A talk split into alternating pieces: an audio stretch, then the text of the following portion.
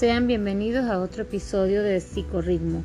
En los años 60 se realizó un experimento sencillo que consistía en dejar a un niño solo en una habitación frente a una golosina. Se le decía al niño previamente que podía comerse la golosina en ese momento o esperar y recibir dos golosinas. Algunos niños esperaron y recibieron dos golosinas, otros se dieron ante la tentación y se comieron la golosina a los pocos segundos de estar solos en la habitación.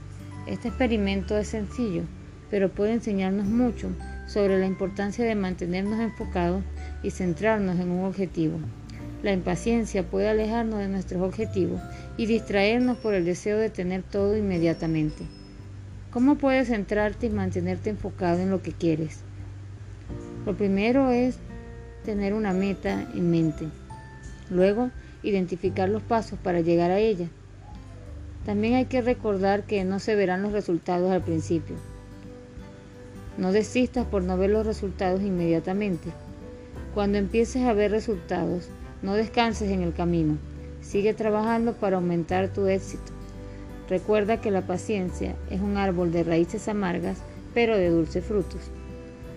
Gracias por escuchar este pequeño podcast de psicorritmo. Sígueme en las redes sociales como Psico María Ángel en Instagram.